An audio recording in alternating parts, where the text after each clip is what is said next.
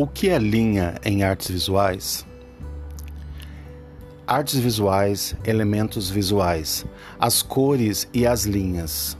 A linha, traço, é um ponto em movimento ou a junção de vários pontos bem próximos uns do outro, justapostos ou seguidos. Pode apresentar diferentes espessuras, grossa, fina, contínua, colorida, firme, fraca, interrompida, etc.